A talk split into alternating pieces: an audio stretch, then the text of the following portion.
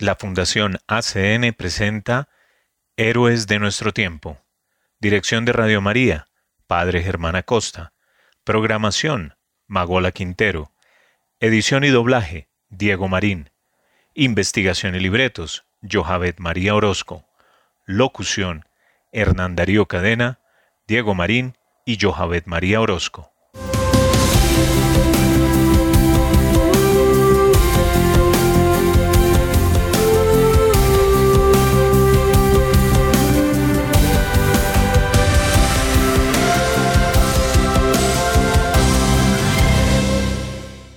Bienvenidos a Héroes de nuestro tiempo, un programa realizado por la Fundación ACN.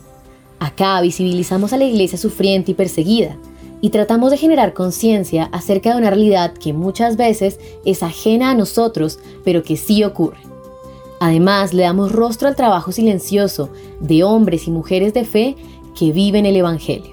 Vamos a escuchar la versión instrumental de Aquí estoy Señor canción interpretada por el grupo Betsaida.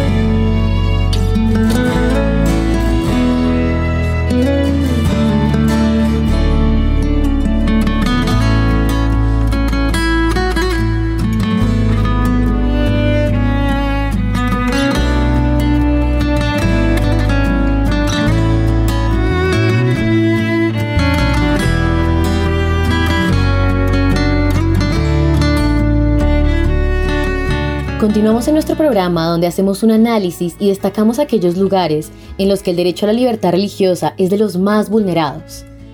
En el episodio del día de hoy les traemos noticias, testimonios y vivencias de héroes que donan sus vidas para difundir el mensaje de salvación. Hoy, en nuestra sección ACN Noticias, escucharemos tres historias que nos deben a la realidad de la Iglesia en diferentes lugares del mundo. Atendamos. Obispo pakistaní pide más seguridad después de que policía asesinara a dos niñas en escuela católica. El ataque, que dejó otros cinco niños y un adulto herido, tuvo lugar el 16 de mayo en una escuela católica en Sangota, en la diócesis de Islamabad, Rawalpindi, al nordeste de Pakistán.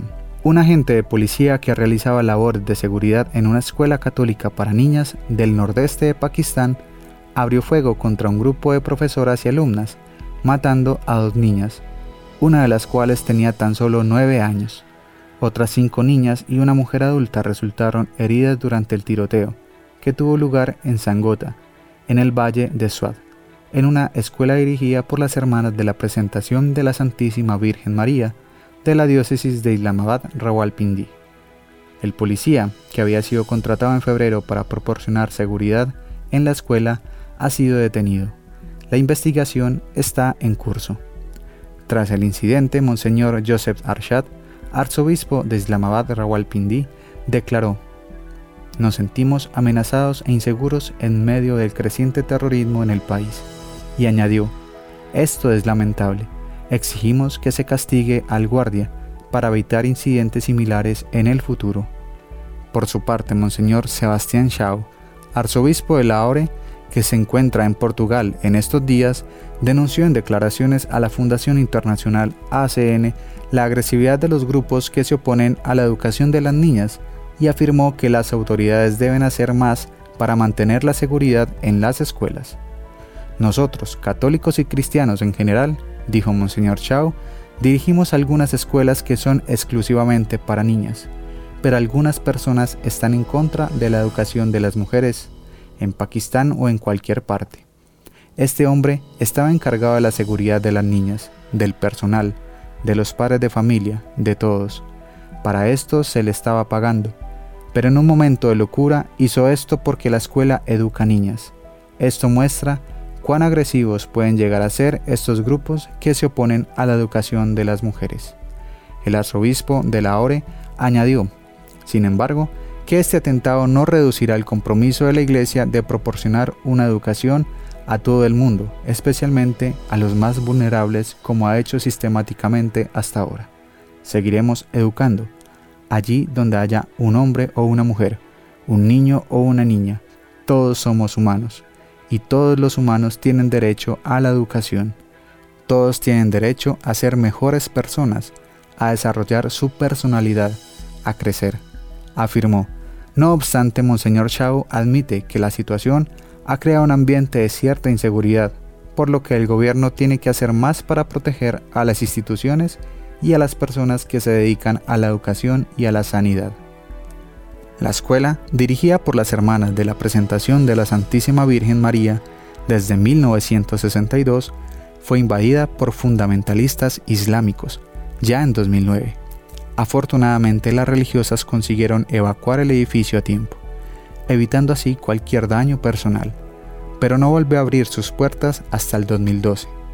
Antes de eso, un grupo islámico radical, Jan Nisaran Islam, había amenazado la escuela acusando falsamente a las religiosas de intentar convertir al cristianismo a los cerca de 800 alumnos musulmanes.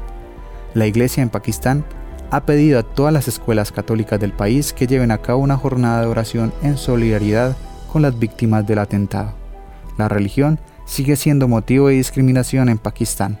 Según el informe de Libertad Religiosa 2021 de ACN, la discriminación, la blasfemia, los secuestros de mujeres y niñas y las conversiones forzadas siguen atormentando la vida cotidiana de las minorías religiosas en el país.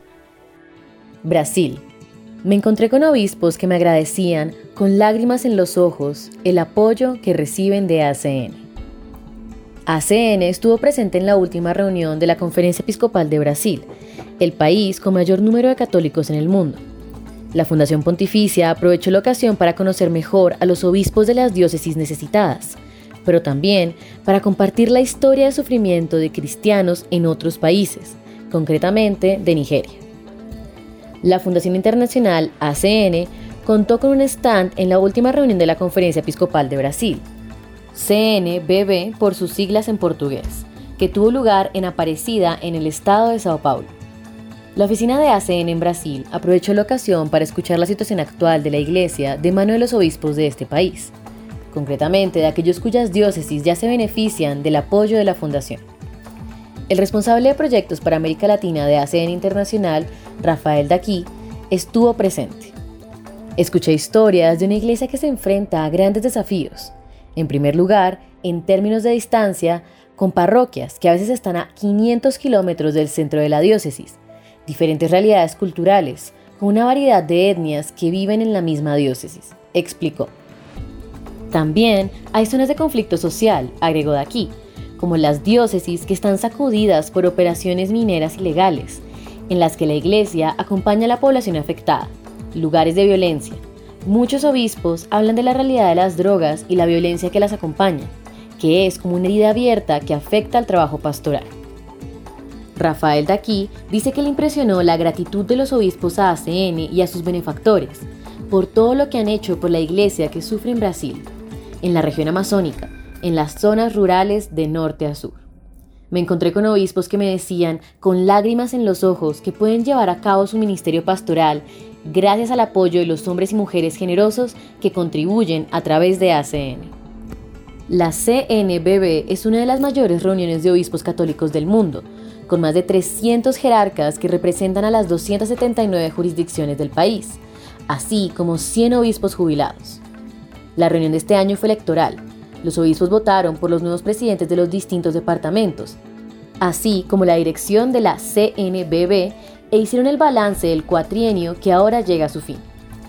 El presidente saliente, Monseñor Walmor Oliveira de Acevedo, arzobispo de Belo Horizonte, calificó los últimos cuatro años como un periodo tormentoso y uno de los más difíciles en la historia de Brasil debido a la creciente polarización y los efectos de la pandemia de la COVID-19. En medio de la tormenta, la CNBB fue como un bote en medio de esta travesía difícil pero el Señor nos llama a buscar esperanza, dijo. ACN también aprovechó el encuentro para ofrecer a los obispos brasileños información sobre la iglesia perseguida, pidiéndole a Monseñor John Bakeni, obispo auxiliar de Maiduguri, en Nigeria, que grabara un mensaje de video que fue reproducido en la asamblea reunida y está presentado por la presidenta de ACN Brasil, Ana Manente. En su mensaje, el obispo John Bakeni recordó que desde 2009 el grupo islamista Boko Haram está infligiendo terror masivo contra la población civil, matando a más de 60.000 nigerianos, secuestrando a miles y obligando a millones a abandonar sus hogares. El obispo auxiliar de Maiduguri destacó el hecho de que en marzo de 2008 Boko Haram juró hacer la guerra a los nigerianos y a los cristianos en Nigeria. Un portavoz de los militantes dijo que pondrían fin a la presencia cristiana e instalarían un Estado islámico en el que los cristianos no podrían vivir. Desde entonces, Boko Haram está cometiendo genocidio contra los cristianos en el norte de Nigeria, dijo el prelado africano. Necesitamos ayuda y necesitamos que ustedes ejerzan toda la influencia que puedan en nuestro gobierno para fortalecer la libertad religiosa, agregó. Monseñor Bakeni terminó agradeciendo especialmente a los benefactores que han estado ayudando al pueblo nigeriano a través de la oración, la solidaridad y el apoyo financiero. A lo largo de los años, la Fundación nos ha dado esperanza y una renovada razón para vivir. Aunque la diócesis de Maiduguri fue sacudida hasta la médula, gracias a ACN ahora es más fuerte, concluyó. Nigeria. La religión debería ser un factor de unión, no de división. Un arzobispo católico que necesita escolta y perros guardianes para realizar su trabajo, habla de las dificultades de la misión en su diócesis Monseñor Matthew Dagoso, arzobispo de Kaduna, en el centro norte de Nigeria, encabeza una de las diócesis más peligrosas del mundo. Sin embargo, su sonrisa y amabilidad cuando habla con la Fundación Pontificia ACN podría hacer olvidar que viene de una de las diócesis nigerianas que más violencia sufre.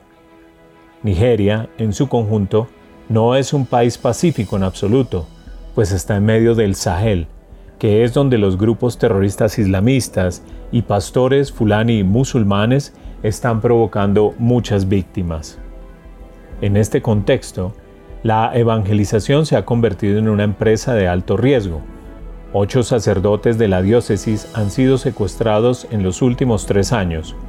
Cuatro han sido liberados, uno sigue desaparecido y tres han muerto a manos de sus captores. Uno de estos tres hizo demostración de una valentía asombrosa, informa el arzobispo Dagoso. Dice, mientras lo apuntaban con una AK-47, dijo a sus atacantes que debían arrepentirse de sus maldades y por esto lo mataron. A pesar de todo esto, Monseñor Dagoso continúa su misión. Tengo cinco perros para poder dormir tranquilo, indica el arzobispo.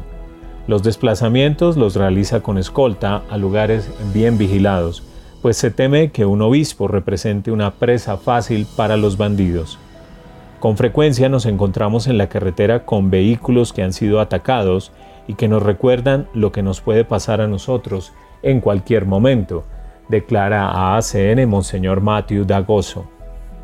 La inseguridad se ha convertido en parte de la vida cotidiana de los nigerianos, hasta el punto que los sacerdotes tienen que sopesar cada movimiento que hacen para saber si el riesgo merece la pena. Esto se ha convertido en la principal preocupación. La fe no cae del cielo, necesita ministros, pero sabemos que corremos riesgos cuando los enviamos a algún lugar. En el fondo, estamos volviendo a los primeros tiempos de la Iglesia, señala Monseñor Dagoso. La cuestión religiosa es crucial en Nigeria, poblada a partes iguales por cristianos y musulmanes. Los que quieren sembrar el conflicto en el país, en particular los grupos Boko Haram e ISWAP, intentan constantemente enfrentar a los grupos religiosos entre sí, lamenta el arzobispo y añade, la religión debería ser un factor de unión, no de división. La vida de Monseñor Matthew Dagoso ilustra la capacidad de la sociedad nigeriana de convivir con diferentes grupos religiosos. Hijo de un líder de una religión tradicional, Dagoso fue educado en una escuela católica por iniciativa de un primo y decidió bautizarse a los 10 años. Aquí, en el África subsahariana, Llevamos la religión en la sangre. Aquí tenemos una cultura religiosa. Y eso me lo transmitió mi padre y se lo agradezco.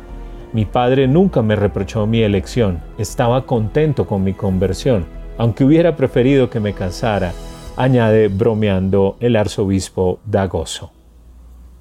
Impactante realidad que nos hace repensar los privilegios que tenemos como cristianos de Occidente y nos interpela en nuestra manera de obrar. Ahora tenemos una entrevista sumamente interesante con José Fernández Crespo, quien recientemente estuvo en la India. Enviamos un cordial saludo a nuestros colegas de ACN España. Nos vamos a ir hasta la India. Allí, ya lo saben, se vive un nacionalismo radical que hace que quienes no son de etnia y de religión india queden relegados a ciudadanos de segunda categoría. Pues bien, con todos ellos, acompañándoles, está efectivamente la Iglesia y José Fernández Crespo, de Ayuda a la Iglesia Necesitada, que se encuentra precisamente allí. Con él vamos a conectar. Bienvenido. Muy buenas noches desde España. Buenas noches y muchas gracias por invitarme a participar del, programa hoy. Bueno, como decía, la India afronta un proceso eh, de radicalización en los últimos años, un proceso nada positivo para las minorías, para minorías como la cristiana. ¿Cómo es la situación del país actualmente? En estos momentos me encuentro en Krishnagar. Krishnagar está al norte de Calcuta, eh, estamos muy cerca de Bangladesh, en el este de la India. Estamos visitando una serie de diócesis que forman parte de lo que es la archidiócesis de, Calcuta. ¿no? Hemos visto Calcuta, Baripur, ahora Krishnagar y pronto iremos a, Sansol. Son lugares donde ayuda a la Iglesia necesitada, desarrolla e impulsa proyectos eh, de todo tipo. ¿no? Eh, bueno, quiero recordarles que solo el 2% de la población es católica. Eh, el 5% son, son cristianos. ¿no? A mí lo que más me ha llamado la atención eh, en la India de cómo viven nuestros cristianos es como la unión radical que hay entre fe y caridad. ¿no? Eh, es decir, una caridad que no es solo la atención, que es una atención preciosa que hacen los sacerdotes y, y las hermanas ayudados por muchos laicos a, bueno, a los pobres de los más pobres que están en las calles, ¿no?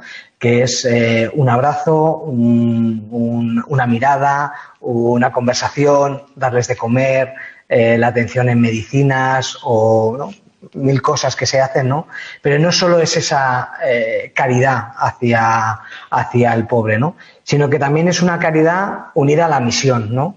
En muchos lugares de la India, donde está la presencia del sacerdote y de las hermanas, eh, es lo último de lo último, ¿no? Yo los llamo los preferidos de los preferidos, porque es la preferencia del Señor. Donde hay un católico, hay, hay un sacerdote y una sister ayudando, dando misa, dando la confesión, y es precioso ver aldeas pequeñísimas donde de repente se erige una parroquia donde se encuentra el, sacerdote. ¿no?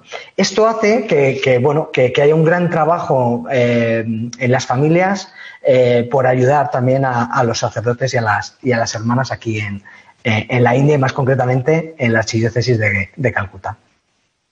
Bueno, nos lo estás contando. Ayuda a la Iglesia eh, necesitada a desarrollar eh, muchos proyectos de, de, sostenimiento allí en, la India. Eh, ¿Algún detalle más? ¿Algún caso que te haya llamado la atención, José?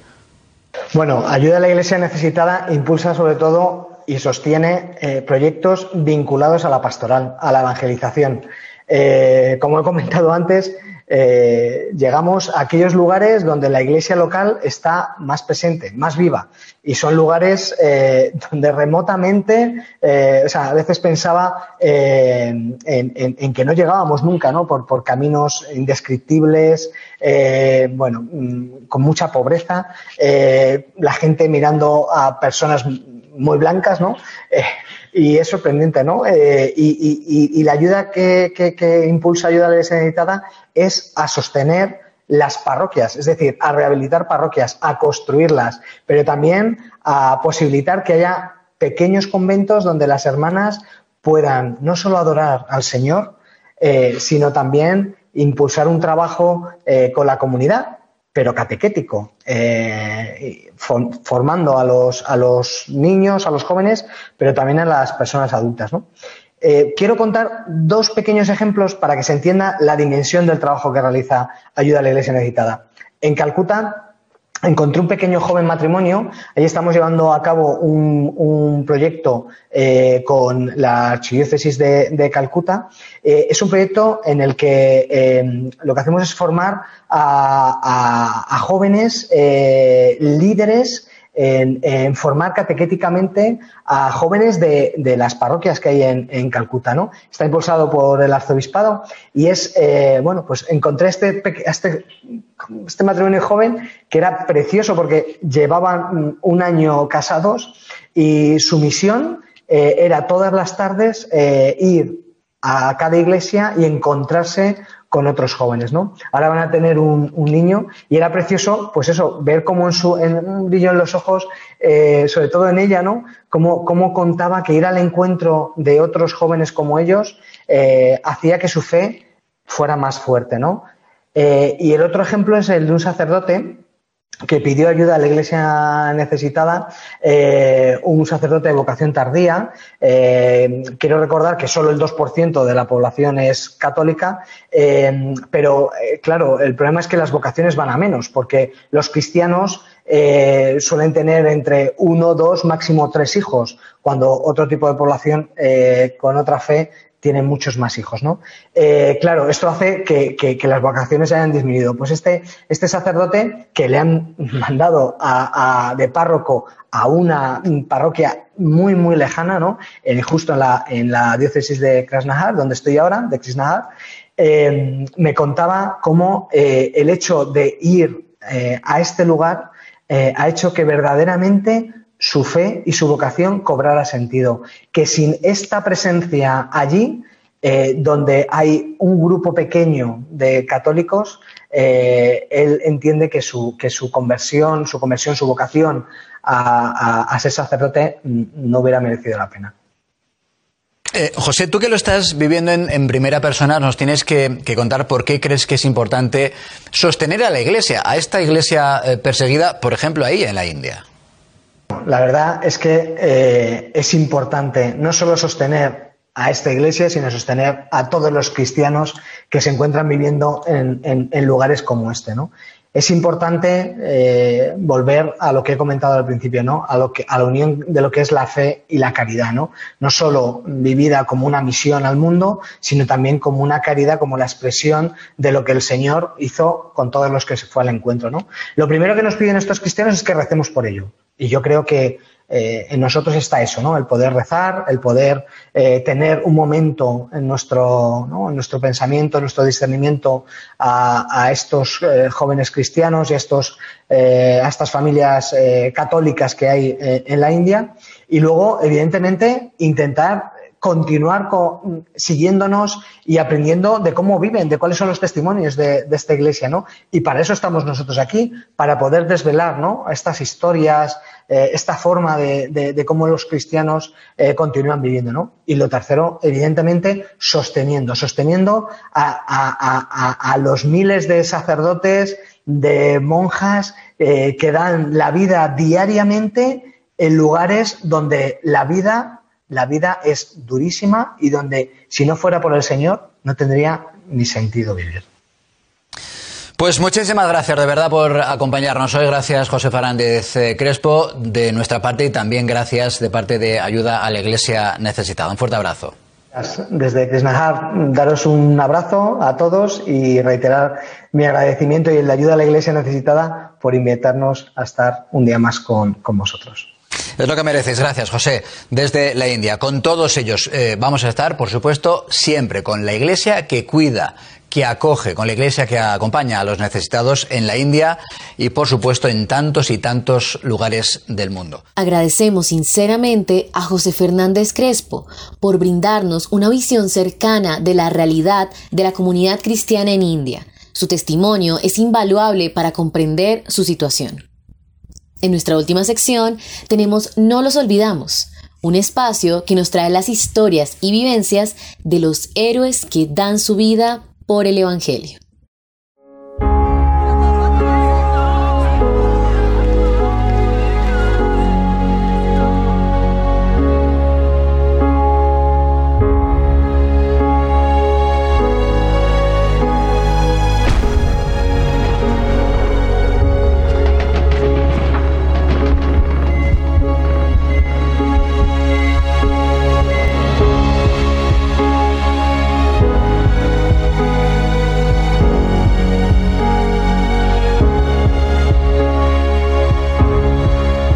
Bienvenido de nuevo a No los olvidamos, Puente de Amor para la Iglesia con la Fundación ACN. En este segmento le damos rostro a tantos hombres y mujeres católicos que trabajan silenciosamente alrededor del mundo para llevar el amor de Cristo a todas partes, pero también evidenciamos esa realidad desconocida que se vive en muchos sitios, el sufrimiento y necesidad de nuestra iglesia.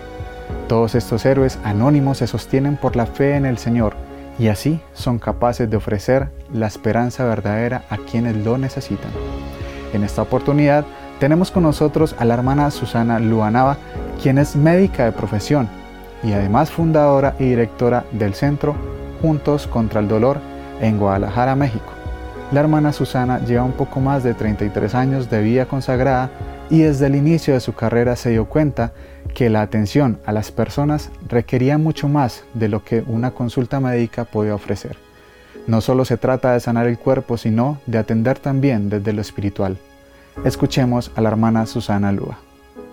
Yo soy la hermana Silvia Susana Lua Nava. Eh, soy la encargada y responsable de Juntos contra el Dolor y pues tengo ya de vida consagrada pues poco más de 33 años. Esta idea viene, pienso que es una acción del Espíritu Santo. Cuando hace 20 años, cuando yo termino de hacer esta capacitación y máster en España, me encuentro con una situación de unas, una comunidad muy vulnerable socialmente. Empiezo a trabajar con las familias, a dar consulta a domicilio y va pasando el tiempo y me doy cuenta que no es suficiente realmente ayudar a la persona eh, con una visita domiciliaria, sino que había que resolver una serie de circunstancias médicas, psicológicas, espirituales, eh, sociofamiliares, económicas. Y ahí fue donde también hice la invitación a, a, dos sacerdotes, que uno de ellos es Monseñor Engelberto Polino, y que él también ya se unió para fortalecer esta obra y también el padre Eduardo Salcedo. Y yo les comentaba que una de las angustias más grandes cuando la persona está enferma, estar pobre, estar enfermo, es una situación difícil, pero estar pobre, estar enfermo y saber que te estás muriendo y que eres el proveedor de tu familia, que tiene niños pequeños, en realidad eso se pone caótico y indistintamente la situación que se pueda vivir más o menos económica. Es una situación de crisis que requieres de un equipo interdisciplinar profesional que te pueda ayudar y acompañar para realmente dignificar y que ese camino sea menos arduo, menos eh, doloroso y pues con un poquito más de apoyo humano y espiritual. Esto no es un hospicio, esto es un hospital sin intervención quirúrgica, así quedó respectivamente registrado en Secretaría de Salud. Digo por qué, porque hacemos actividades y acciones que generalmente no se hacen en un hospicio. Entre, entre ellas podemos ver toda la coordinación que hay desde el área médica con siete médicos a la atención domiciliaria, a la consulta externa y de esos pacientes que se encuentran en una situación crítica tienen que ser hospitalizados. Nuestro espacio y nuestra situación económica realmente es difícil como para tener un laboratorio, tener eh, otras herramientas que pueda complementar y resolver más rápido una situación en enfermo. Entonces, ¿qué es lo que hacemos una vez hospitalizado y que necesitamos unos laboratorios básicos? Eh, se envían hacia unos laboratorios que vienen aquí a la clínica como si fuese domicilio y se le toman los, los exámenes. Eh, trabajamos normalmente con todo un equipo, enfermería durante 24 horas, Estamos siete médicos eh, de guardia, guardias también el fin de semana. Eh, está trabajo social para hacer un estudio socioeconómico, aunque la verdad, tengo que decirlo, se hace el estudio socioeconómico, pero en realidad esto generalmente lo llevamos de una forma muy secuencial con la familia, porque a través de los días o las semanas o los meses que, que vive el paciente en la unidad, sabemos que no tiene el recurso para pagar, porque muchas veces el paciente también viene de fuera y aparte eh, en la habitación tiene una cama y se queda el familiar y un hospicio no te recibe el familiar y no te lleva todo este acompañamiento. Entonces, pues igual le tenemos que darle de comer al familiar como al paciente. Yo creo que este centro nos va a permitir en lo concreto, en lo concreto, en lo práctico, tocar y servir a la carne de Cristo en nuestros hermanos que sufren. Aquí vamos a encontrar gente que tenga una situación difícil, primeramente desde el paciente, eh, en materia de salud, en materia de economía, en, materia de disfunción de la familia, en materia que tenga niños pequeños, eh, cualquier situación que ponga en una situación de gravedad al paciente, pero también que ponga una situación de crisis a la familia. Fíjate que hemos tenido experiencias muy hermosas en materia este, espiritual, en materia de conversión, en materia de integración de la familia. Podemos contar muchísimas historias, porque inclusive desde esta experiencia espiritual hemos realizado un diplomado que se llama oración de cierre. Un diplomado que este, la finalidad es capacitar a los ministros de la comunión o personas que dentro de su parroquia puedan hacer una fortaleza espiritual para el enfermo y para la familia. Y desde esta experiencia espiritual hay muchísimos testimonios. Me recuerdo uno de ellos ahorita. Eh, generalmente cuando el paciente está en una situación crítica, a mí me gusta, antes de que esté inconsciente, cuando está muy lúcido, invitar a toda la familia. Eh, dialogamos generalmente siempre al, al primer o segundo día de hospitalización según la premura ante la gravedad y empezamos a dar directrices, cómo vamos a trabajar, qué hay que evitar, cómo tenemos que ser equipo, cubrir todas las necesidades, especificar mucho, mucho, no solamente emocional, sino espiritualmente. Y yo recuerdo una familia que la mitad, dos, tres miembros eran este, cristianos y la otra mitad eran católicos. Entonces, eh, la señora ciertamente sí tuvo los auxilios, pero espirituales en materia que ella era católica. Entonces nos escucharon que otro, con otro paciente realizamos lo que es una liturgia de la palabra, pero con todas esas características de oración de cierre. Entonces cuando nosotros lo realizamos, se acerca alguien, dice, oiga, esta oración la puede hacer con nosotros y con la familia, sabiendo yo que la mitad eran de, eh, otra eh, religión. Entonces reunimos a la familia y igual, y era impresionante.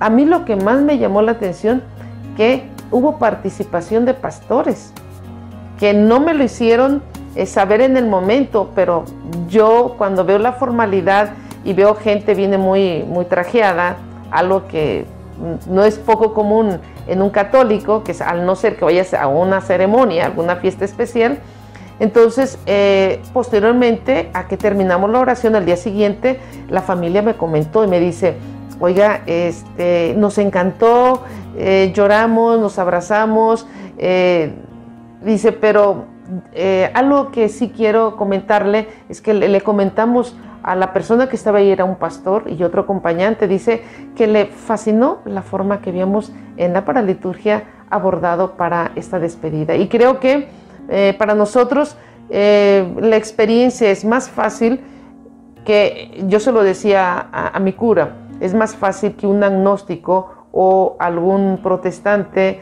este, esté a un lado de la cama por, ser el familiar de una persona que se esté muriendo a que vaya a un templo. Y para nosotros este es un momento muy propicio también para evangelizar.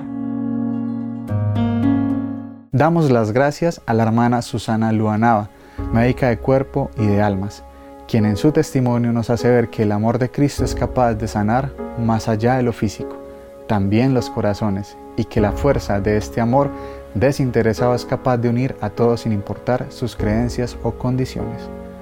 Personas como la hermana Susana son mensajeros de esperanza y estos héroes silenciosos pueden seguir trabajando gracias a los benefactores del mundo entero, como los de la Fundación ACN, quienes con su oración constante y su generosidad hacen posible que cada semana digamos a todos ellos, no los olvidamos.